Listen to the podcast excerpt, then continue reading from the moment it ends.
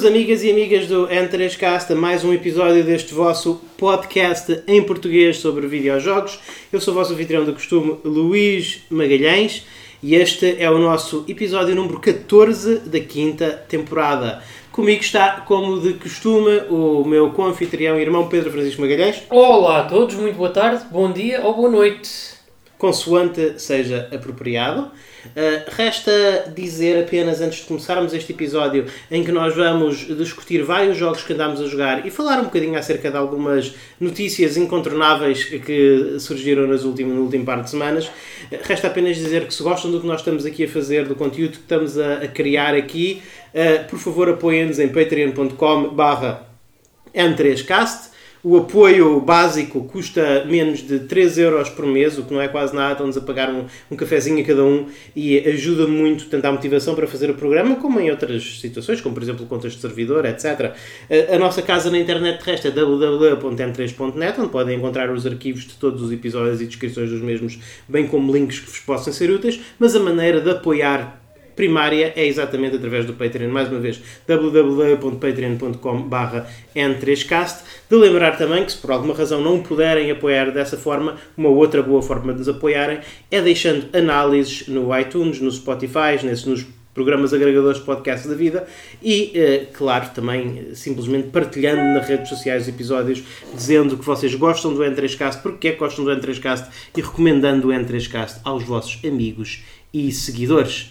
Posto isto, Pedro, o que é que tu tens andado a jogar? Olha, o que é que eu tenho andado a jogar, Luís Carlos? Uh, mais concretamente, o que é que eu terminei recentemente, um de dois, foi o Yakuza 5, que eu tinha falado no nosso último Sim. podcast juntos, se não estou em engano. E eu também tenho andado a jogar esse jogo. Olha, uh, bom saber então que voltaste a jogar nele. Uh, eu devo dizer, este jogo deixa muito frustrado, por um lado. Por um, que, uh, por um lado, eu gosto muito de, de o jogar, acho que é um bom jogo. Mas por outro lado, eu tendo terminado o jogo, e ainda assim houve muita coisa que eu skipei, porque eu já estava a ficar literalmente farto de o jogar. É que este jogo, vê bem, uh, durou pelo menos 64 horas. Eu acho que para o tipo de jogo que o Yakuza 5 hum. é, isso para mim é demasiado. Eu acho que 38 horas já é muito e basta. Mas, mas tu dirias que foram ultra 64 horas? Como assim? Ultra 64 horas? Ultra 64 horas? Não estou a Ultra 64, tipo, como, como a canção. Ah, sim, sim, sim. Não, não. umas 64 horas muito boas. Não, não. Opa... Eu nem sei em quantas horas é que boas, mas imagino que e não boas, porque a verdade é que um dos grandes problemas que, que este jogo tem, esta série tem, uh, tirando o Kiwami 2 e o 6, é que as batalhas enchem-te muito chouriços e tu infelizmente... O 6, já jogaste Yakuza 6? Não, mas eu sei que podes fugir de batalhas, como hum. do Kiwami 2. Opa, eu acho que isso é importantíssimo porque aqui está um dos muitos problemas. Eu às vezes eu quero fazer coisas pela cidade Sim. e eu para evitar batalhas eu tenho que ir a caminhar, não posso ir a correr, que é uma chatice. Dá Sério?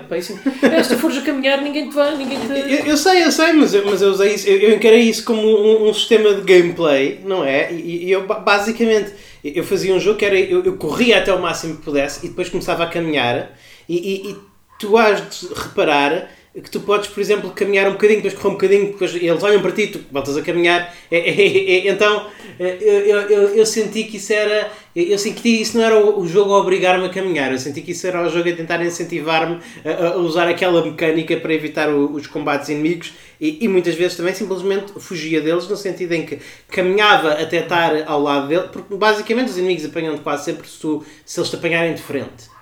Mas se tu começares a correr assim que tá, se tu caminhares até estares ao lado deles e depois começares a correr, é muito difícil eles apanharem, a menos que os barros com alguma coisa.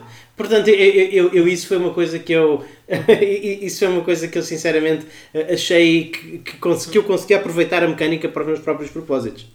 É para tudo bem, mas pronto, eu lá está, tendo em conta a carrada de coisas que há para fazer em Yakuza, desde os mini-jogos, a comer comidas e afins, um Epá, coisas mais. Um gajo às vezes quer focar-se nessas coisas, não se quer focar nas batalhas nem na história, mas o jogo não te larga com batalhas e às vezes torna-se um bocadinho hum. irritante, principalmente com uma mecânica, uma mecânica irritante que algumas batalhas têm, que é há inimigos que podem chamar aliados pelo telefone e depois lá vem ah, mais sim. quatro gajos que são umas esponjas de um raio pá, e tens é engraçado que, que seja esse teu, um dos teus pontos negativos contra o jogo. Eu, eu devo dizer-te que este foi um dos Yakuza em que me incomodou menos as batalhas. Uh, porque elas acabam-se muito rápido, pelo menos eu acabava-as muito rápido, como praticamente, vou dizer que todos os personagens também. Eu não acabei o jogo, É, eu estou na quarta parte, portanto eu estou agora a começar com o. uh, vou dizer que é o quinto personagem jogável, acho que é. Sim, porque tu tens um personagem jogável na parte 1, outro na parte 2, na parte 3 tens dois personagens jogáveis e depois tens a parte 4 que é o, o quinto personagem jogável. Portanto, eu, eu ainda não, eu não sei como é que termina o jogo, nem sei como é que é a fase final do jogo. Eh, eh, portanto, nem vou muito, muito nem perguntar, nem tentar especular, porque também não quero, não quero saber. Eh, mas eu achei que, era, que as batalhas eram muito. Era, era relativamente tranquilo. Não, Para começar, raramente eles. Normalmente eu conseguia matar os tipos que estavam a chamar os outros pelo telefone, mas mesmo quando eu não matava, eram mais três tipos. Às vezes basta-me um, um hit action, um, super, para os matar quase todos de uma vez. Eu achei os, os combates neste jogo muito tranquilos. Eh, Achei, inclusive, que haviam menos do que nos outros jogos da série. Eh, Aqui eu sentia que para eu ter muitos combates inimigos que eu tinha que andar constantemente bêbado ou, ou, ou semi-alcoolizado e que se eu andasse simplesmente sóbrio é- é- era relativamente raro encontrar um, haver um inimigo que se irritasse comigo e que viesse atrás de mim assim muito, muito perto. Portanto, não, não sei. Não sei se concordo assim contigo no- nesse aspecto. Opa, eu- Se calhar andavas sempre bêbado, também é uma não, possibilidade. não, não dava, não dava. pá. É mesmo só andava ali na minha vidinha a querer fazer as coisas que não tinham nada a ver com a história principal e depois lá vêm os gajos chatearem, pá. Sim. E, pá, isto é muito mau presságio se nós formos para o Japão e as pessoas andarem Exatamente. a, a procurar pancada. Imagina uma pessoa que vai fazer jogging pelo Japão, como é que é? Sim. É muito mau. Uma Sim, pessoa sim, querer sim, fazer jogging e vir um gajo, oh pá, tu não gostas de correr, vais dar pancada. Não, ma- ma- mas, repara, isso tem a ver, isso, isso é uma situação que eu até acho que isso já foi explicado em alguns no lore do Yakuza, ou talvez tenha sido explicado externamente, eh, que a ideia não é que o- as pessoas se aproximem de ti assim, a questão é, eh, a questão é, isso é o mundo dos Yakuza, ou seja, eh, todos o- aqui com exceção de um par de personagens, eh, várias personagens estão ligadas ao Yakuza e, têm aquele, e os que não estão também têm aquele característico mau aspecto dos Yakuza e eu acho que é por aí. Eu, eu acho que essas pessoas se metem contigo porque elas te identificam como um elemento estranho naquela, na, na- naquela sociedade. Porque se tu reparares, malta, um, um bocadinho de spoilers pessoal, mas eh, isto é uma personagem que está na capa e o jogo já tem uns bons anos, portanto acho que não é um grande spoiler. Uma das personagens eh, jogáveis é, é a, a, a, a- cantora adolescente, filha do casão, filha adotiva do, do Kiryu, a- a Haruka Sa-. Sawamura. A Akura Sawamura. E aí ela ninguém a aborda na rua a tentar roubá-la ou aldrabá-la ou, ou uma coisa do género. Não é? É- Ela tem a sua própria versão dos combates, que são combates de dança, que ela inicia sempre. É sempre ela a iniciar. Pode sempre iniciar ou não. Portanto, não, não é uma... Neste aspecto, eu acho que o jogo não quebra esse, essa coisa, essa, essa camada de realismo a que ele se presta. Não, o, o, o Kazuma Kiryu e os outros Yakuzas ou semi-Yakuzas, eles são abordados a meio da rua por estranhos porque eles têm mau aspecto. Ah, tá bem, mas por exemplo, não olha o Shinada. O Shinada também é um cidadão, com um cidadão Ah, mas é comum. um cidadão com um bocado de mau aspecto, convenhamos. É pobre, é pobre, coitado também. E nem sequer são roubo- ah, caçadores de vagabundos que andam atrás dele, ainda mais, portanto. Pois. Opa, mas, Mas também é um tipo ligado àquele. É, é um jornalista. O Shinada é, é a última personagem, já agora. A última personagem, eu não sei. A última, a última personagem que eu joguei, pode ser que haja mais. Mas ah, o, o, o, Shinada ele também, de certa forma, está ligado ao submundo, porque ele é um repórter basicamente de bares de alterne. Portanto, tem, tem, essa, tem essa componente shady. Eu, eu percebo o que é que estás a dizer, eu percebo o que é que estás a dizer, ma- mas eu, eu percebo também a justificação no mundo para, para as pessoas basicamente serem mais agressivas para com a maioria dos personagens principais. opa, mas pronto. é. Sim. Mas é, é um bocadinho chato, mas, mas deixa-me já agora dizer-te que. Tu achaste o sistema de combate?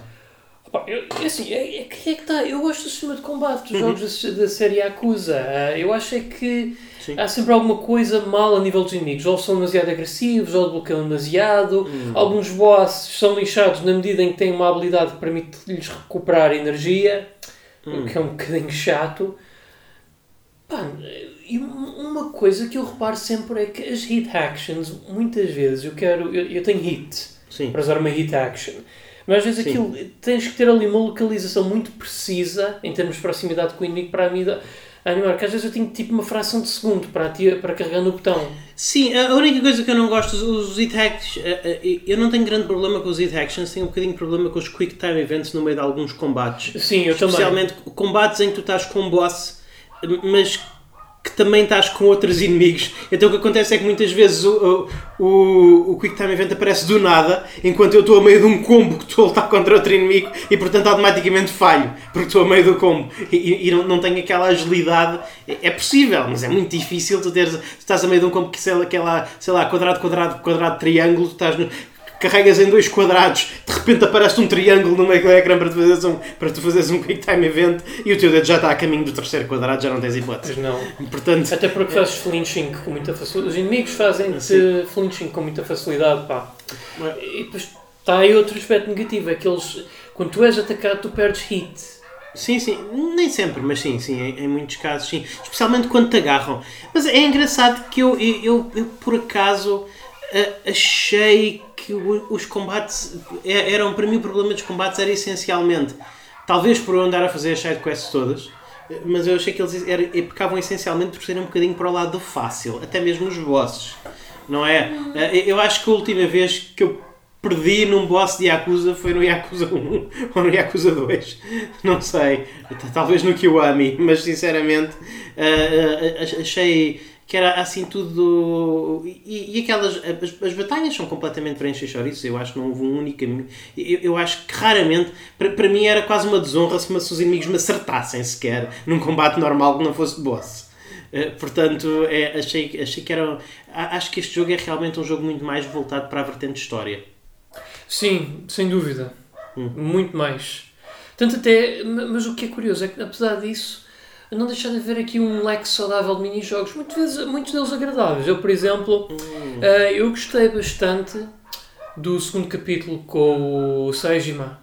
Sim. Nomeadamente daquela coisa da, da caça. Trouxe muito uns Ah. flashbacks da, daquele jogo Dreamcast que eu gosto imenso, que é o É D2. engraçado falarmos sobre isso. que Eu pensava que tu não ias gostar por ser demasiado, assim, um bocadinho demasiado lento e ter uns traços de survival. Eu, eu gostei bastante. Lá, lá está. Eh, Fez-me lembrar muito, principalmente tendo em conta o setting da neve, o D2 da Warp para a Training Cast, que é um dos meus jogos preferidos do sistema.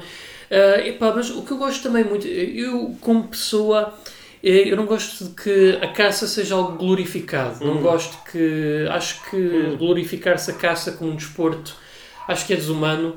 Eh, E eu gosto muito a abordagem que eles tomaram aqui nesse aspecto da caça como sendo algo essencial para a sobrevivência do ser humano e nunca glorificarem por um único momento. E aliás, Sim. até haver um, um, um traço, um momento nessa, nesta questline do Saijima em que eles até é, digamos, deplorado o aspecto da caça quando é trazido ao de cima como ah, um desporto. Sim. Epá, isso... Sim, a- as pessoas, eu não direi que é só relativamente à, à, à- à sobrevivência, não é? Porque as pessoas que estavam lá, por exemplo, essa, essa, essa parte da história passa-se no meio de uma comunidade de caçadores japoneses e eles podiam fazer outra coisa com a vida deles, não é? Podiam ir para o outro lado e ser agricultores, sei lá, ou podiam ir para a cidade e arranjar um emprego a distribuir panfletos, como inclusive um deles faz, não é? Portanto, eh, não é que eles precisem daquilo para sobreviver, mas a atitude deles é, isto é a, nossa, o nosso ganha-pão, é arranjar peles de animais, mas há certas regras que nós temos de cumprir para preservar o meio ambiente enquanto o fazemos. Isso, pá, Não é? não é como, por exemplo, aquela notícia que tivemos cá em Portugal há uns meses que foram uns gajos quaisquer na fronteira de Espanha que até apareceram nas notícias porque haviam lá 100 cadáveres de animais, Uau. sem exagerar lá o que era. Não, Não aquilo faço foi uma, ideia. não, aquilo foi uma carnificina, pá. Aquilo... Eu não costumo ver notícias, portanto, só de videojogos. Já falaremos das notícias de videojogos um bocadinho mais além. Eh, Mas, mas pronto, pois eu não sei o que é que tu achaste da história no geral. Pronto, lá está, tenta não me spoiler. Mas eu, eu senti que a história deste Yakuza é, como aliás a história de muitos Yakuzas, muito pouco memorável. Eh, eu, eu achei que há, alguns pontos interessantes da história, mas até agora, estando na parte 4, eh, parece-me tudo muito. Parece-me tudo muito um bocadinho repetição das coisas que se passaram nos outros.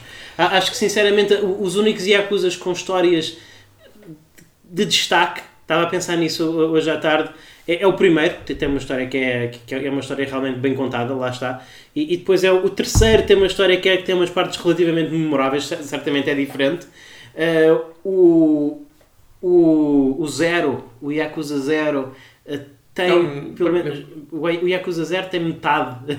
metade. Uma das personagens tem uma história que eu acho interessante, a outra nem por isso. Eu acho que a história do Zero foi muito boa. Talvez a melhor bem. da série até agora, atrevo-me a dizer.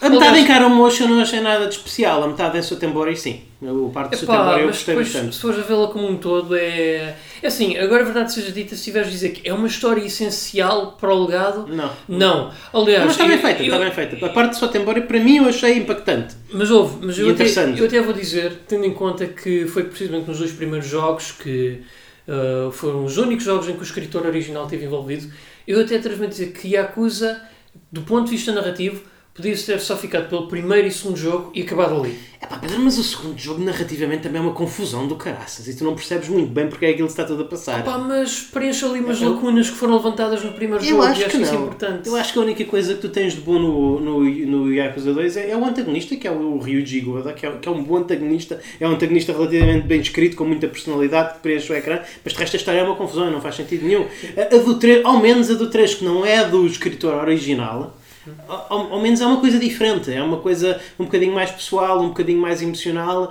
A- Agora, a- a- a- isto aqui é, é a história do, do 4 e agora parece-me do 5, é muito encher chouriço para, para mim. Não sei se foi essa a Epá, que ficaste depois de acabar o jogo, É assim, se eu- fica melhor ou não. Eu acho que esta série tem, um, tendo em conta o número de jogos em que já vamos, excluindo Like a Dragon, porque é, é basicamente um jogo completamente diferente, mas eu sinto que esta série tem demasiado, é daquelas que tem demasiado, um, bocadinho, um bocadinho demasiado jogos, Uhum. na minha opinião. Foi por isso que eles decidiram mudar a aproximação no Like a Dragon, não é? Eu acho que eles também acharam isto.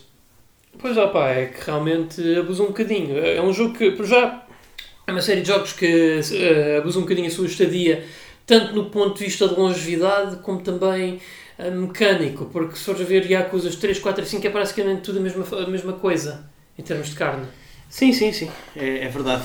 É verdade. Acho que as coisas só realmente melhoraram a partir do 6, Kiwami 2, porque houve ali umas grandes mudanças mecânicas que tornaram tudo um bocadinho melhor, mais tolerável. Eu Like a Dragon, pronto, que ainda tenho de jogar. Eu é- achei, o- eu, desculpa, eu, eu- eu achei que o 3 é. Acho que houve uma grande evolução do 3 para o 4. Acho que isso é legítimo dizer. Eu senti uma evolução muito grande do 3 para o 4. O, o, o, o 3 é, é um jogo PS2 com gráficos PS3. Sim, é um jogo de PS2 com gráficos upraised, sim. Sim. É basicamente é isso. Pronto. Olha, mas agora também para concluirmos, não, não sei, mas eh, o que achaste do capítulo da Haruka? Olá, eu, eu achei o mesmo que achei de todos os outros capítulos. A- a- Achei que podia ter metade das atividades suplentes. Sim, pá, E que ficava. Mas eu gostei, eu, eu acho que é capaz de ter sido o. o- Eu acho que é capaz de ter sido um dos capítulos mais impactantes. Porque tu, quando estás eh, em palco com ela a fazer a atuação final desse capítulo, que ela está a tentar ser uma, uma idol, uma Japanese Sim, idol, sim. eh, e, e tu estás a, a conseguir realmente, e usas um rhythm game tipo, tipo Taito no Tatsujin, basicamente, que já agora também é um jogo que tu podes jogar nesse capítulo, É, nas sim. arcadas, no- nas arcadas, mas basicamente quando tu estás, estás lá a fazer isso, tu primeiro sentes uma satisfação muito grande porque tu já fizeste aquela música pelo menos umas 4 ou 5 vezes e, e- e- e tu sentes que realmente ficaste melhor. Tu sentes que ela está a interpretar melhor por causa do- do- do- dos, níveis, do- dos níveis dos atributos dela que tu foste subindo ao longo do capítulo. E, e- realmente a própria atuação tem um nível de espetacularidade tu sentes que realmente tiveste um bocadinho de mão na, na formação daquela pessoa e que aquela pessoa realmente é uma coisa especial. Realmente tu, tu sentes que tem ali um bocadinho de star power, que ali, que aquela miúda é mesmo uma estrela. E, e achei que isso é. Isso achei que é uma coisa. Achei uma coisa interessante, achei uma coisa interessante e achei uma coisa que foi bastante bem feita. Ah, ao, ao contrário, por exemplo, do, do- dos capítulos anteriores, em que são personagens que eu já conhecia de outros jogos, são personagens que eu já tinha controlado noutros jogos, são personagens que eu acho interessante ver o- como é que, em que, como é que estão as vidas deles agora, mas eu cheguei ao final do, do, do capítulo de cada um deles e não senti que houvesse ali nenhuma evolução, nem, nem, nem, nem particular. Que a personagem, eu não senti que a minha relação com a personagem tivesse sido mudada de forma alguma, com base no que vivi nesse, nesses capítulos. Sim, compreendo, compreendo. Uhum. Pá, Mas porquê é que me estás a perguntar? Epá, porque é muito divisível. É? Eu, eu gostei que, pro- tipo, Yeah, ok, por duas horas, duas horas e meia, é diferente, sabem, para limpar o palato, mas epá, é como tu dizes, aquilo tem tanto conteúdo que às tantas um gajo se enjoa. Eu só gostava mais uma vez, ma- mais uma vez, eu, eu joguei este jogo tipo com, com tudo nas dificuldades máximas. Ma- mais uma vez, eu gostava que um bocadinho. Sim. Tu jogaste em Legendary isto? Não, não, não, eu não joguei em Legendary, joguei eh, não, o de Legendary está desbloqueado depois de eu acabar, penso eu. Assim, então mas jogaste em arte, foi Sim. isso? Eu, eu, eu achei, Oh, sinceramente, estou, ainda não acabei. Eh, eh, Mas mais uma vez, a parte do, da Aruka, e na Aruka tu podes escolher a, a dificuldade eh, praticamente a cada batalha, sempre que tens um evento de dança, por exemplo, podes escolher a dificuldade. sim, sim. Eu escolhi sempre a mais difícil. E, e, eu, e- e- mais uma vez, acho que, epá, que, é, que é muito. Não sei, se calhar, se calhar o jogo está feito propositadamente para um público um bocadinho mais que está lá pela história. Uh, não, não, mas não faço ideia, mas parece-me que é tudo. Não, não, não sinto muito, muito desafio. Ali, a questão quando eu estava a jogar com a Aruka nunca era se eu ia perder ou não, era se eu ia conseguir fazer perfect ou não. Era sempre essa a É. questão. Era Eu, por acaso, em todos os minijogos dela eu conseguia sair ma- mais que perfeito, pelo menos no contador que se via no canto direito. Sim. Uh, epá, e uh, tiro o chapéu naquilo que tem valor. Eu- foi talvez a única ocasião em que consegui derrotar um membro do, do clã Amon. Portanto, que é Hum. aqueles bosses super secretos da série Yakuza que basicamente limpam o chão contigo É assim. se não tiveres mesmo uh, top gaming skills. Eu por acaso, pronto, aí dá, dá para confrontares um membro Claro. da família, o único elemento uh, feminino da, da família Amon, que é a Noa Amon, podes confrontá-la com a Aruka e é muito mais acessível Eu sinceramente acho que não encontrei. Uh, o jogo nunca te dá essa indicação. Tens que Uhum. voltar lá à Dynashare, falas com o mensageiro dos Amon e depois ele dá-te uma carta e Ah, tal. ok. Pronto. É, Realmente. Eu por acaso eu fui, eu calhou lá por acaso porque eu quis ver o schedule board para ver se não me faltavam mais atividades. Depois. Pois é, realmente é, é, é realmente difícil, porque eu realmente fui lá, mesmo até ao final, mesmo antes da, do confronto final, e nunca encontrei isso, portanto realmente está mesmo muito bem escondido. Mas, mas pronto, olha, eh, podia ser que talvez eu conte, podia ser que talvez eu sentisse mais um bocadinho de desafio aí. Enfim, acho que já estamos a falar em. Já em- já um em bocadinho, mas um é. bocadinho. Acho que já acho que não nos podemos alongar. eh, A tua impressão geral do, do jogo foi positiva. A minha está a ser. Sim, mas- é positiva. Achei que lá está, é um jogo que é, epá, é demasiado longo para aquilo que é, na minha opinião. Tem muita palha. Sim, eu, eu, eu acredito em ti, eu não sei se vou concordar contigo ou não, mas eu suspeito que eu vá concordar contigo quando acabar o jogo, porque eu, eu penso isso basicamente de, de todos os Yakuza, exceto os originais 1 e 2 de, de, de PlayStation 2. Agora eu vou acrescentar aqui uma coisa que eu suspeito que o, Nagoshi, o, portanto, o diretor da série, eh, nunca trouxe isto ao de cima, mas eu vou-te dizer uma coisa. Hum. Eu sinto que este jogo, por vezes, quer-te fazer, como, fazer sentir-te como um verdadeiro Yakuza naquelas shirtless battles, porque eu vou-te dizer, algumas batalhas são tão renhidas, são tão, opá, obrigam... hum, exigem tanto de ti que eu, epá, eu às vezes eu tinha que tirar mesmo o t-shirt Ok. pôr-me lá a dar ao máximo com o meu comando e epá, acabava muitas dessas batalhas a transpirar. Ok. Portanto, há ali uma certa essência naquilo tudo que só poderia ter vindo de um jogo da SEGA. Ok, pronto. Uh, uh, eu, eu, eu ainda estou para chegar a isso, mas espero lá chegar. Espero lá chegar. Ok. Uh, eu vou falar um bocadinho de um jogo. Bem, eu acabei por falar de um jogo que estou a jogar, mas antes de tu ires ao teu próximo jogo, eu quero falar um bocadinho de um jogo de Kickstarter, que não é bem um jogo de Kickstarter, foi um. Foi um jogo que surgiu como, como uh, stretch goal de um jogo de Kickstarter, que é o Hey Yuden Chronicles Rising. Eu sei, se não me engano, é tipo uma, um capítulo de prólogo ou ajuda no jogo mainline mesmo. Eu, tanto quanto eu sei, tanto me foi dito como backer, uh, o I- a Euden Chronicle Risings não é sequer um, um, um prólogo para o Euden Chronicles, que é o, o sucessor espiritual do Suikoden. É, é mais um, um, um jogo para ajudar a estabelecer o mundo, estabelecer um bocadinho de backstory, enfim, dar um bocadinho de conhecimento ao mundo. Mas tanto quanto eu sei, tanto quanto me foi dito enquanto backer, uh, não há, não é, não tem, este jogo não tem influência na storyline principal de Euden Chronicles. É, é, é simplesmente uh, o, a história anterior, o backstory, de alguns personagens que depois se poderão juntar ao, ao teu, à tua equipa em Euden Chronicles. Portanto, o Euden Chronicles Rising é uh, basicamente um.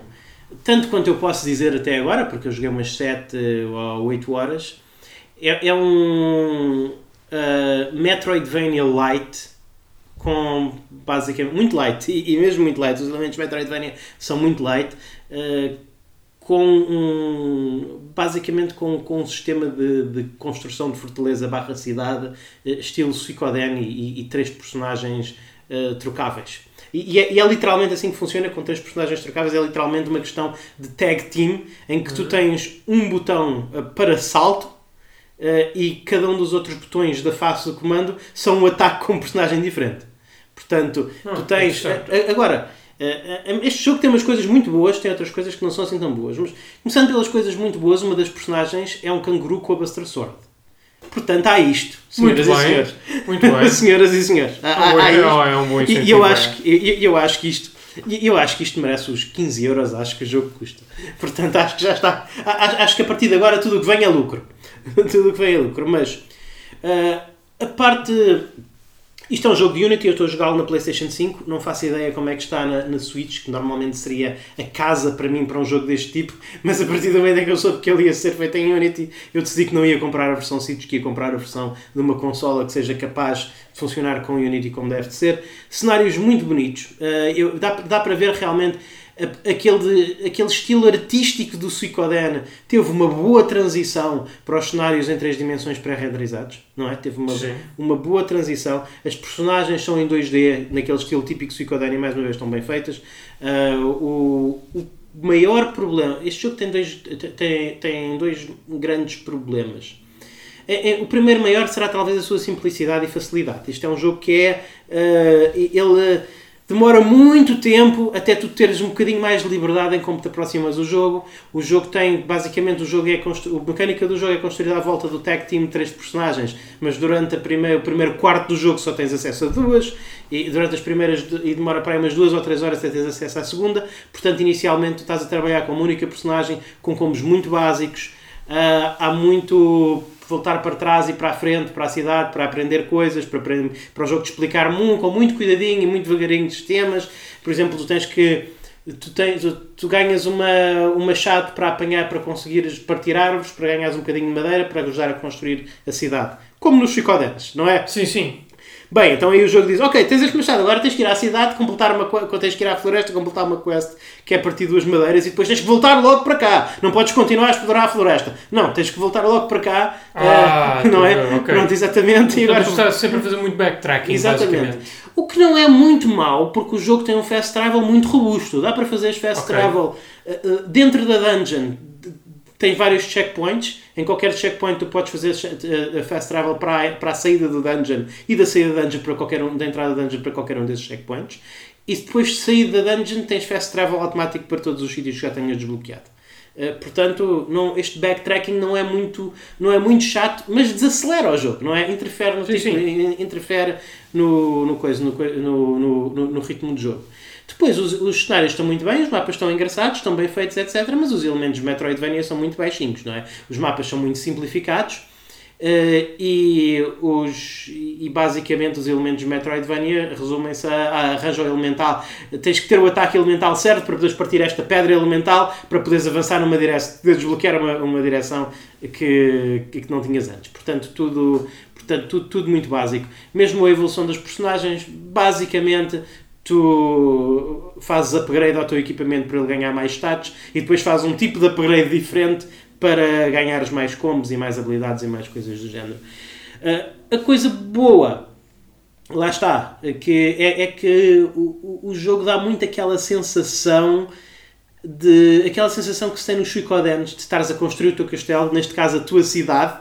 O jogo faz isso muito bem. Tu, tu sentes realmente que eu, pelo menos, nunca me sentia incomodado quando o jogo me disse: Olha, vai à floresta e apanha uh, ah, 10 pedaços de madeira para fazer upgrade a uma coisa, porque uh, eu sentia que realmente, ok, fazia, faz sentido a precisar de 10 pedaços de madeira para isto, agora vou chegar aqui e sou imediatamente recompensado com uma coisa nova com uma coisa nova. Agora tenho um acesso a upgrades de armas novos, ou agora tenho acesso a, a novas que eu posso levar. Uhum. Portanto, por um lado, o jogo faz-te fazer muitas destas quests de apanha 10 caudas de rato, apanha 5 pedaços de ferro, apanha isso, mas por outro lado, ele também recompensa-te sempre com alguma coisa concreta para isso. não é só, não é só ah, toma, toma lá mais XPs. Tu realmente vês qualquer coisa a crescer sim. com isso. Sim, sim, tu tens. A, a, lá está, é, aquele, é aquela coisa que não só mecanicamente, mas porque os recompensas nem sempre são só mecânicas, mas em termos do teu de ser prazeroso, uma das coisas que eram mais, uma das coisas que é mais característico do Suicoden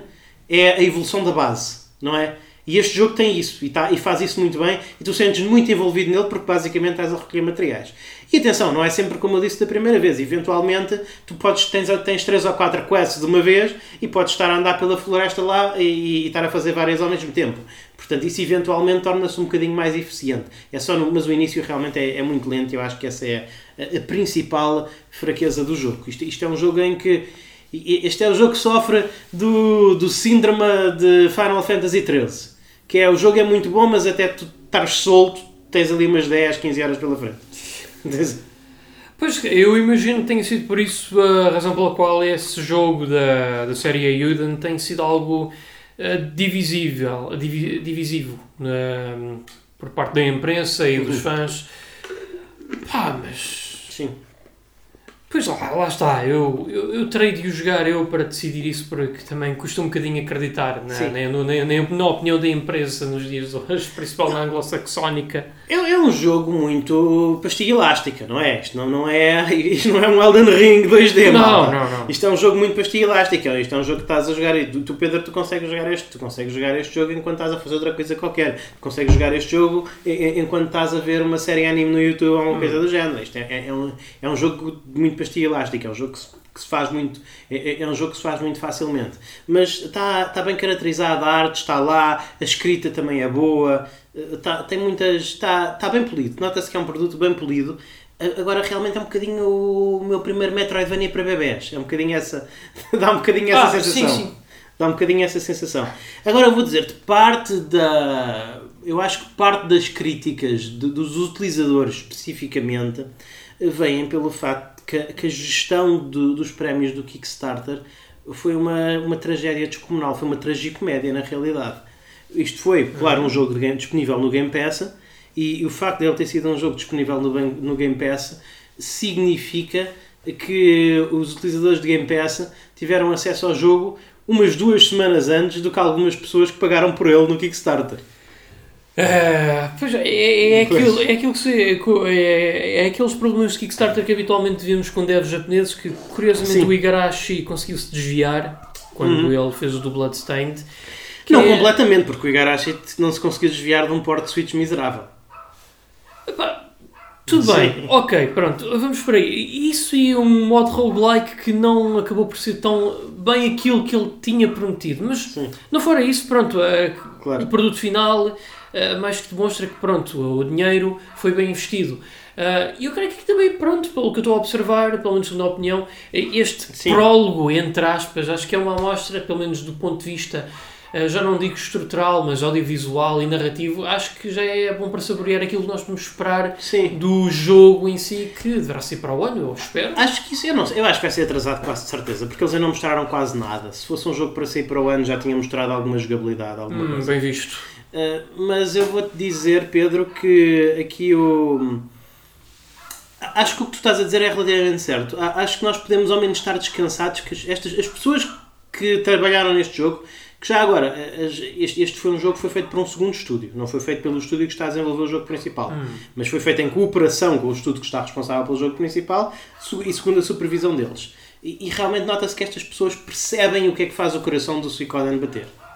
Eles percebem quais é que são, o, qual, é, qual é que é o princípio e o espírito e a, e a, alma da série. Portanto, nesse aspecto está bom.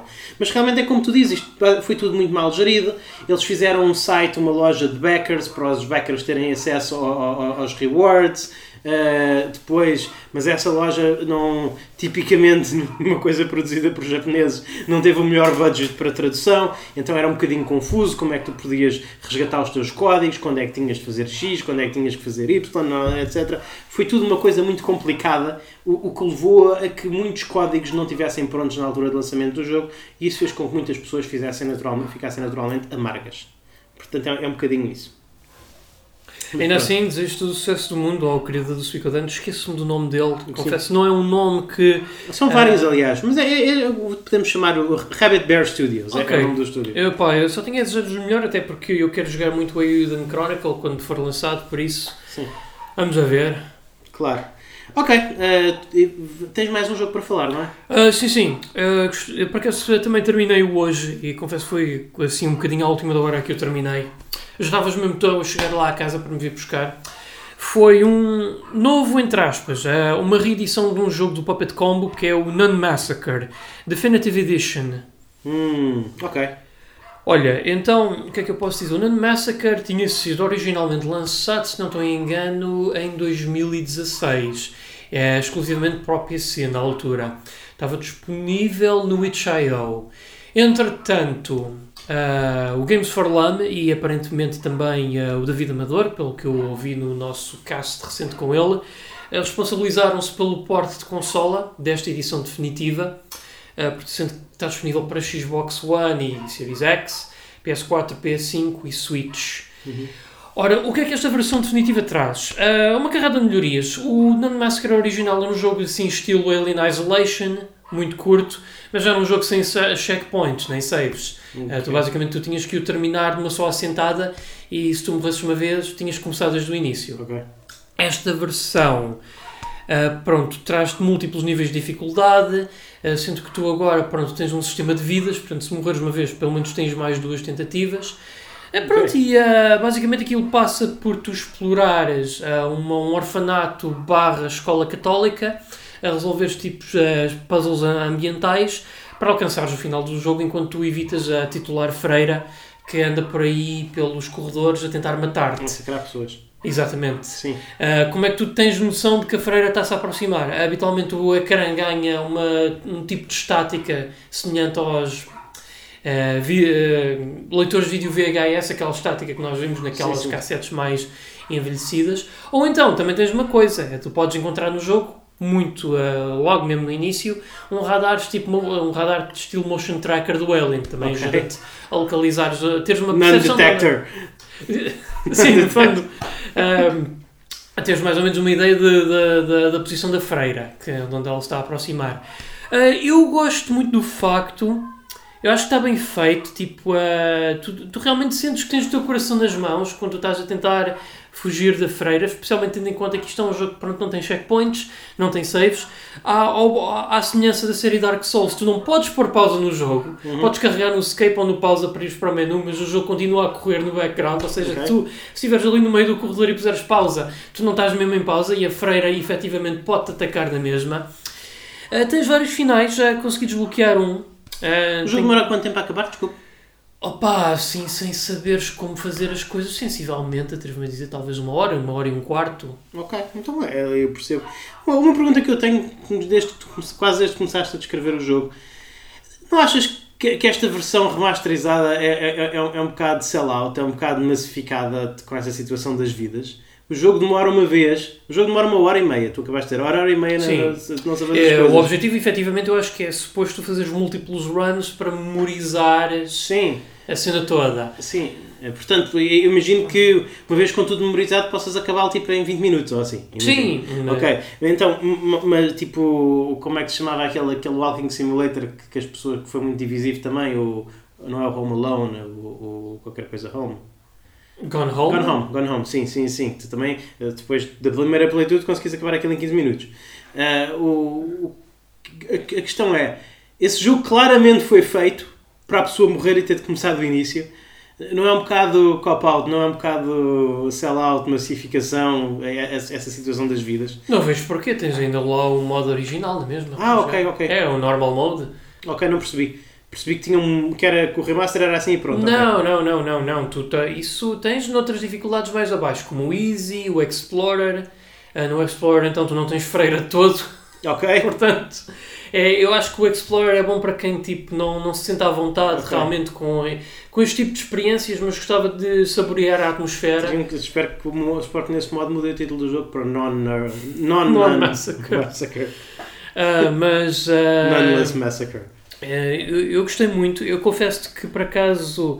Uh, era um jogo que eu já há algum tempo do Puppet Combo que já há muito que já estava para jogar e agora pronto como é como foi uma ideia uma, uma forma de eu poder apoiar financeiramente o Puppet Combo Uh, eu comprei a versão Switch, uh, joguei aí, mas também, mas também tive direito à edição definitiva depois, mais tarde, no itch.io, que eu já tinha comprado este jogo no itch.io. Pá, é que eu devo dizer, pá, é um jogo de papel de combo, é bom, faz-me lembrar, é, é, ali um misto de filmes de slasher dos anos 80 com gráficos Playstation 1, o que é fantástico. Estou uh, a gostar, é um jogo que dá para comprar por 4,99, portanto Sim. é um bom preço para aquilo que é. Recomendo, recomendo. Eu continuo a dizer que o Magnus Opus do Puppet Combo até agora é o Murder House, que até foi um dos jogos que eu dei o prémio de jogo do ano no ano passado. Jogo, uhum. não, jogo, não jogo do ano do ano passado, acho eu sim, até. Sim. Uh, mas o Nando Massacre para mim é segundo melhor, facilmente. Ok. Talvez experimente na, na Xbox. Talvez, talvez seja uma, uma coisa que eu tenho que eu, que eu, vá, que eu vá fazer. Muito bem. Muito bem. Então agora, uh, o que é que me dizes de avançarmos e falarmos de algumas notícias? Porque Deus Nosso Senhor houve notícias uhum. esta semana. E, e talvez comecemos uh, pelo... Bem, vamos tentar fazer este programa ao menos entretenimento porque eu não, eu não sei se, se, as notícias são muito boas no geral. Uh, vamos começar e, e, e, já agora nós temos, estou a ver aqui que temos menos de 20 minutos, portanto vamos tentar não nos, vamos tentar não, não nos esticar muito, hum. mas acho que nós temos de falar de Sonic Frontiers, não é? Oh, fogo. Pois, acho, é, é, difícil, eu sei. É complicado, é, é, é complicado, como, como diria o, o, nosso querido amigo Daniel Costa, é como ir ao funeral do nosso melhor amigo. Mas temos, acho, acho que devemos falar. Oh, pá, eu, sério, eu, eu, eu vou dizer aquilo que eu disse, que eu escrevi no Twitter.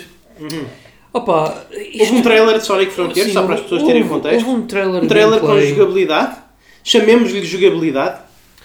Opa, aquilo pareceu-me um daqueles projetos de Unity com um fulano que está a aprender a Sim. programar faz, porque aquilo, epá, eu nunca vi uma coisa tão incongruente do ponto de vista audiovisual e mecânico da jogabilidade que, Sim. opá, eu... Faz-me lembrar um bocadinho, sabes que isto me vais lembrar? Uh, Halo Infinite. Ah pá, por amor de Deus! É tipo o modo do Sonic, é tipo o modo do Sonic para o Halo Infinite. o Halo Infinite pode ter os seus defeitos, mas por amor de Deus, ainda assim era Halo. Isto aqui é tudo menos um jogo de Sonic. Isto é um jogo de Unity uh, feito em 3D para testar as águas com o motor, um motor de jogo e puseram lá o Sonic só porque sim. É o que é. Uh, parece, é, não, não parece muito, não parece muito Sonic, mas eu disse, eu, eu, disse meio a brincar a Halo Infinite, mas porque é isso um bocadinho, é que o Halo Infinite também ele, isto não sei se tu viste a, análise que eu fiz com o nosso amigo Carlos, o CD0 lá Carlos, uh, o, tivemos aqui, houve, o Halo Infinite é, é, é, um bocadinho tipo um protótipo do que é que seria um Halo Open World. Ou, ou, ou seja, parece, lá está, parece literalmente um mod, parece que alguém agarrou eh, parece que alguém agarrou no, no Halo original, uh, uh, copiou o mapa, fez um mapa muito mais aberto, muito, muito mais extenso e, e pronto, e meteu lá mecânicas muito aberto. Parece isso, parece um trabalho de modders. E esta equipa, e, e Sonic Frontiers parece um mod, uh, só que já houve curiosamente um projeto fan-made de um Sonic Open World que tinha melhor aspecto que isto. Sim, opa, é, é, é, é, que, tem... é que parece um mod feito por pessoas que tipo que, que, estão agora a começar na, na, na, na cena dos mods. Epá, é que isso é que é, é triste ironia da situação, é que a comunidade de fãs do Sonic produz, epá, não vou dizer melhores jogos, até, até eles estarem completos e os ter jogado, mas com muito, muito é. melhor aspecto, com um aspecto que realmente é mais mais fiel ao Sonic do que esta, esta coisa, seja lá o que isto for. Eu não percebo. O, o trailer, vamos falar um bocadinho de especificidades para as pessoas que não virem o trailer. Podem vê-lo, também são só 7 minutos, mas para as pessoas que não viram, verem um bocadinho, estamos a falar. O, o que é que.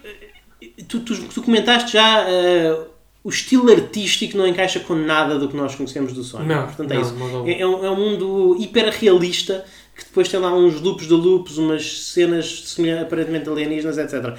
Mas para além disso, o próprio ritmo do jogo eh, para mim, eu vi aquilo. Eu quando penso em Sonic, penso em movimento, para começar, rápido e constante. O movimento deste Sonic pareceu-me lento e depois pareceu-me estar sempre no para-arranca. É. Uh, sempre que ele ganhava alguma é, velocidade, havia qualquer coisa que o fazia parar. Uh, vai para uma parede, em vez de correr pela parede acima, não, corre para metade da parede e depois tem que andar lá aos saltinhos. Para arranca, para arranca, para arranca. Uh, tá, parece que está, quando está, às vezes há uma, um bocadinho mais de movimento em que bate nos flippers e depois vai para um rail e há assim um bocadinho mais de uma parte de velocidade, mas depois lá está. A para, a, a, a, é, é para arranca. Há, há, um, há um movimento qualquer que ele tem em, em que ele basicamente se para no ar e faz um stomp no chão E, e é claro, com um stomp, fazer um stomp, isso é uma habilidade característica do Super Mario. É em que depois naturalmente a personagem fica durante, uns, durante uma fração de segundo parada no chão. Isso é um movimento mais anti-Sonic possível. Epá, assim como ele dá murros e pontapés nos inimigos quando Sim. faz o homing attack, epá, não... É muito Epá, mas eu também, muito sinceramente, eu nunca fui grande fã do Sonic moderno, do, do Sonic Adventure para a frente. Eu gosto mais, eu sempre gostei mais daquele Sonic mais característico, É. estilo Mickey Mouse, Felix the Cat dos tempos Sim, retro. mas eu, ouve, eu, eu vou-te dizer, eu não conheço muito hum, o, os, os Sonics mais modernos, muito, muito pior do que tu, mas eu gostei do Sonic Adventure 1, eu gostei do Sonic Adventure Sim, 2. eu gostei. Opa, não Eu- eu dizer não, continuo mas a foi achar- o começo de algo muito mau para a série, dali para a frente. Eu acho que é justo dizer que o Sonic Adventure 1 é capaz de ter sido, para mim, quando eu penso num Sonic 3D, eu ainda penso naqueles níveis de abertura do, do, do Sonic Adventure. Sim, eu gosto. De, com, com a baleia e, a- atrás dele e, e por aí, eu continuo a pensar nisso. É nisso que eu continuo a pensar. Epá, mas é que isto realmente. É que depois agora tu falaste, loop de loops. Ah lá, loop de loops estão suspensos no ar. Mas literalmente, não há ali nenhuma. É como se estivessem a levitar aquilo. É como se alguém tivesse ah, tipo, pegado no debug mode dos Sonics clássicos e colocado lá um objeto só porque sim. É. é opá, não. Opá, há uma hashtag lá no Twitter para dizerem delay Sonic Frontiers. Digo. Opá, cancelem Sonic Frontiers. Se cancela esta. Não, a sério, pá, cancelem, pá. Deixem de fazer Sonics em 3D. Eh, de- deixem o Sonic ser feito pela equipa do Mania e acabou, pá. Deixem a Sonic Team fazer Phantasy Star eh, Online 2 e pronto. Sim. Já, já começa a ficar farto, pá, a sério, já me irrita. Eu, eu só não percebo ah, quem é que, que, que cabecinha. Como é que foi a conversa na SEGA? Em- Quem é que aprovou este trailer? Quem, quem é que disse? Quem é que viu este? Quantas pessoas na SEGA é que viram este trailer de jogabilidade Sonic Frontiers e disseram: "Hum, Não, ok, acho que isto vai ter uma recepção positiva, vamos meter isto lá fora. O quê? O que é que é isto? Como, esta pessoa tem que arranjar um, um um outro trabalho. Não é? Eu, eu não, eu não sou a favor. Lá está, eu já disse mais muitas vezes nesta podcast. Eu, eu- eu- é, é difícil, a, a vida é difícil, é difícil ganhar a vida. Eu não, eu não quero tirar o ganha-pão de ninguém. Mas acho que as pessoas que decidiram por este trailer cá fora deviam considerar uma mudança de carreira. Porque claramente esta não é. O que quer que eles estejam a fazer, seja um departamento de marketing, seja um departamento de relações públicas, não, terá sido a melhor decisão. Não sei, se calhar, estava- quem sabe, não estava lá um Yakuza a apontar-lhes uma arma à cabeça e a dizer ou lanças o trailer ou, ou- ou- ou eu corto os dedos da mão, ou uma coisa do género. Pronto, assim, nesse caso, se foi, se foi sobre ameaça de, se foi sobre ameaça de violência física, compreendo a decisão de lançar este trailer cá para fora. Mas fora isso, não entendo. Quem é que pensa que isto é ok? Quem na SEGA é que pensa que isto é ok? Opa, que ainda por cima a SEGA dos dias de hoje, opa, é assim, não é a SEGA de 2005 ou de 2006, é uma SEGA que tem feito muito boa coisa nestes últimos anos. Opa, e tinham todo o direito de continuar a fazer bem, Uhum. mas não sei porque continuam a falhar com o Sonic. Não percebo. Não percebo porque é que é tão difícil para a SEGA conseguirem. Opá, é, eu acho que diz muito quando o que mais me entusiasma do Sonic em tempos recentes é aqueles remasters em 2D que, não obstante pronto, a controvérsia toda por trás do sistema de pre-orders, Pre-order. é, é incrível como isso é a coisa que eu me sinto mais entusiasmante por jogar do Ouriço Azul. Enfim. É triste, mas é verdade. Infelizmente isso parece que não terá edição física. Portanto, ok. Muito bem. Então, ah, uma outra notícia que eu, eu acho que vale a pena falar. Vamos falar de dois, de dois remakes e nós queremos falar um bocadinho. Eu, tu disseste que queres falar do Callisto Protocol, mas acho que vamos ter que deixar isso para outro Tudo bem, tudo bem, não tem temos 10 problema. só temos 10 minutos. Ah, vamos falar de remakes e remasters. Foram anunciados dois, não é? Sim, sim. Uh, dois, eu, eu acho que é justo fa- falar, chamar-lhes. Acho, acho que é justo chamar-lhes remakes, porque acho que foram. Pelo menos um deles já, já se sabe que, que as mecânicas foram atualizadas, não é? Se bem que são daqueles remakes que parecem aderir mais ou menos ao original. Bem, vamos, um de cada vez. Em primeiro lugar, um que parece aderir muito em termos de história, de guião pelo menos, ao original, é o The Last of Us Part 1 Hum. eh, que é basicamente o The Last of Us parte 1 com, com- no, no motor The Last of Us parte 2. E, E, epá, o que é que a Sony anda a fazer? O que é que a Sony anda a pensar? O que é que... Eu sei o que é que eles andam a pensar. Dinheiro! Vamos Mas- vender Então, este jogo outra vez!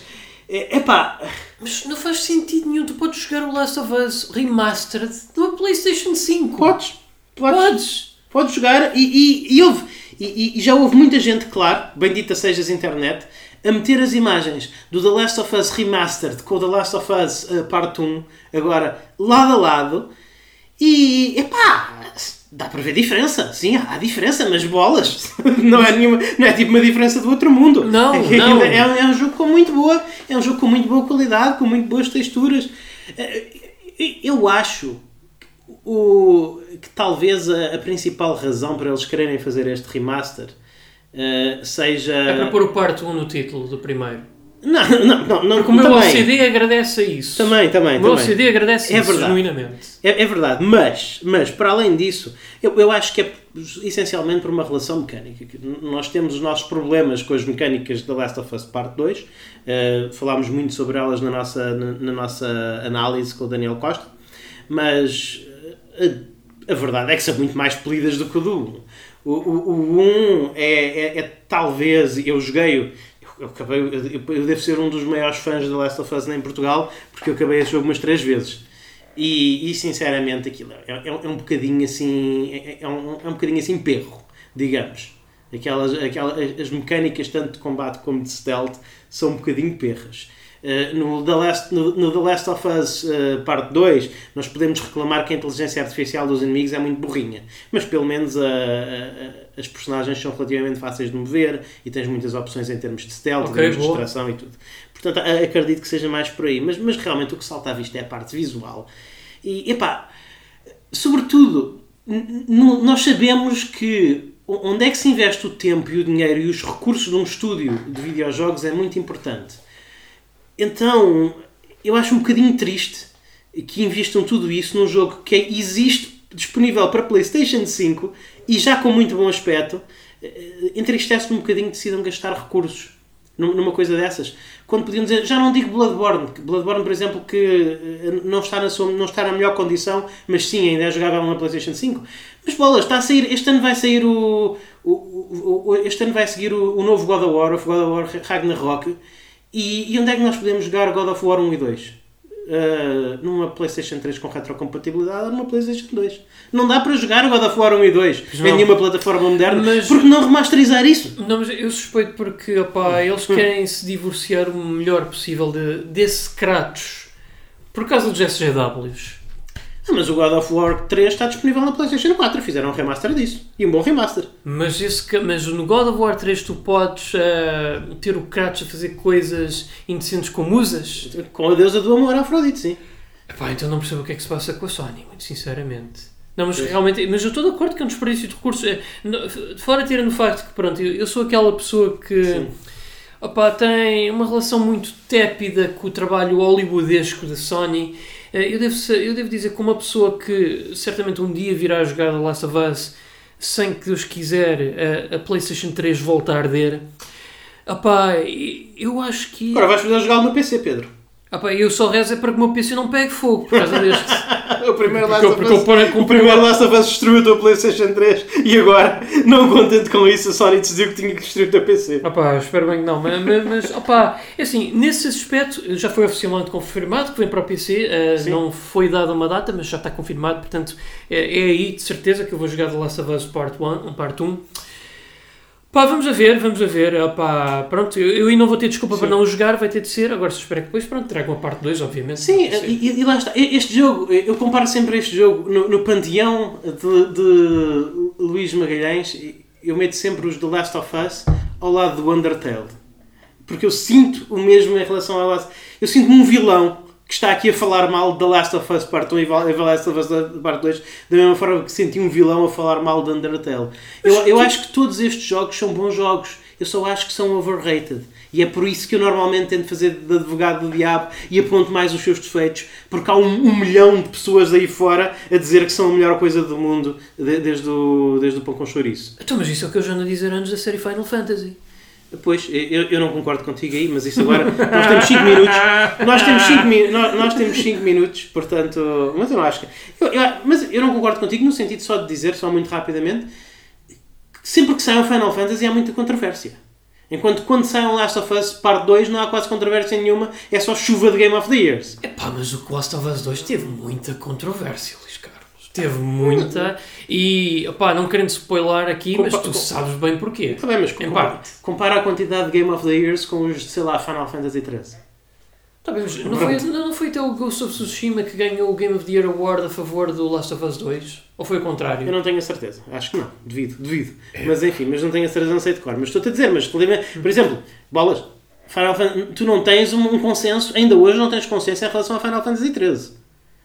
Em Pois relação não, a Final- não, não não. tens consenso em relação a Final Fantasy XIII. Raios, até o 8 não há um consenso. exatamente. Mas eu vou Portanto- dizer que eu gosto do 8. Ok. Pode, pelo menos isso já fica aqui dito. Bem, eh, eu acho que é seguro dizer, porque temos 5 minutos, acho que é seguro dizer que gostas de Resident Evil 4. Pois gosto muito e eu vou dizer aqui uma coisa que eu não esperava dizer é que eu já quando se falava em boatos de este remake estar a acontecer que eu acho é um remake que eu acho achava e de certa forma acho ainda desnecessário porque o Resident Evil 4 eh, principalmente nos PCs com o patch Ultra HD é um jogo que ainda hoje é perfeitamente jogável Sim. Não- não envelheceu nada mal Não. E no Epá, óculos ainda mais. Sim, mais No razão me dás para esse jogo não receber um rema- remake. Epá, eu acho que não percebo, continuo sem perceber porque é que a Capcom acabou por decidir fazer um remake do 4 e não do Code Verónica. Eu quero te perguntar uma coisa, como tu és muito mais fã de Resident Evil 4 do que eu. Uma das razões que eu vi eh, foi porque o, o Resident Evil sempre foi muito campy, sempre foi muito cheesy, sempre teve muitas, Ah, muitas balelas. Sim, Não é? mas eu acho que foi do Code Verónica para a frente que a coisa começou a ir para o estúpido. Sim, começou -se a ser um bocadinho Dragon Ball. E não é? acho que foi. Agora, nós vimos que nos, nos remakes de Resident Evil 2 e 3, não percebo porque é que não fizeram o do 1, mas pronto. Olha, teria adorado. No, no remakes de Final Fantasy 2 e 3, eles tentaram livrar-se muito disso, tentaram fazer muito mais serious business. Sim, sim. Pronto. E, e- e tu achas que é, por causa- é isso que eles agora querem tentar com o 4? Querem fazer com que a série se torne uma série realmente um bocadinho mais cinematográfica, um bocadinho mais horroresca, um bocadinho mais, Epá. um bocadinho mais séria, digamos? É possível e eu devo, atrevo-me a dizer que eu acho que é a única coisa que eu estou a gostar até agora em termos de justificação para este remake existir. Porque eu vou ser honesto. Epá, é, epá, é assim, há muita coisa que eu adoro no Leon do Resident Evil 4. Ainda hoje, até às vezes, quando eu estou a jogar um jogo e quando me magoo, eu, às vezes eu imito um bocadinho os titulares. Uah! Aqueles grunhidos que o. Leon faz. Não, porque são memoráveis mesmo. Epá, o ator que, que deu ali voz ao Leon e aquela personalidade dele, fica tudo muito bem no 4. E o 2. o- Ias dizer do 2? Dois minutos. Ah, desculpa. Opa, mas, mas, mas não obstante isso, epá, passar, eu acho que este Leon do 4, que dá a ideia que é um Leon um bocadinho mais pós-traumático, mais sério, que lida a coisa toda com mais seriedade, e até ah, o tom mais dark, mais, mais dark que eu estou aqui a ver, eu acho que encaixa-se muito melhor com a natureza da série do que aquilo que se vê em jogos como o Code Verónica e o 4 original. Ok. E nesse sentido, estou desejoso de jogar este remake. Agora, vamos a ver, pá, Sim. como é que vai ser. A mim o que me vendeu foi, foi o suporte PlayStation VR. Depois de ter jogado Resident Evil 4 no, no Oculus, o facto de saber que o remake tem suporte de PlayStation VR eh, foi o que me vendeu. Mas atenção que eles disseram que alguns elementos vão ser PlayStation VR, não disseram Ah, que vai ser o, o jogo todo. Pelo menos foi o que me deu a entender. Achei isso estranho, porque visto que é feito no mesmo engine do 8 e o 8 vai ter uma versão completa em PlayStation VR, não sei, mas, mas veremos. Mas realmente, pronto, é, é isso. Agora, eu, eu vou dizer, eu, eu, eu, eu tenho um bocadinho de pena de- dessa tendência da série ser mais. Dessa, da série se estar a tornar mais séria, estar a pender para o mais sério, porque para mim, para mim Resident Evil é dar morros em rochas. É isso, fundo. Opa, não, não, eu, eu, eu gosto Boulder eu, Resident Evil, eu gosto que Resident Evil opa, seja um jogo que me faça realmente sentir com medo, com receio, muito tenso. Ok. Opa, a partir do momento em que a palhaçada entra aqui no circo, não, Tá bom, esquecemos não. Ok. Bem, quem eh, não precisa de ter medo de ficar sem, com falta de conteúdos sobre videojogos em português são os nossos patrões. não é? Uh, por apenas, podem uh, apoiar o N3Cast no Patreon, em www.patreon.com barra N3Cast por apenas 3 euros por mês, malta, é quanto basta para continuarmos a produzir estes conteúdos e também alguns conteúdos extra. E, e é isso, por favor, considerem-nos lá, apoiar-nos. Até à próxima, fiquem bem e joguem muito. Obrigado, Pedro. Obrigado, meu.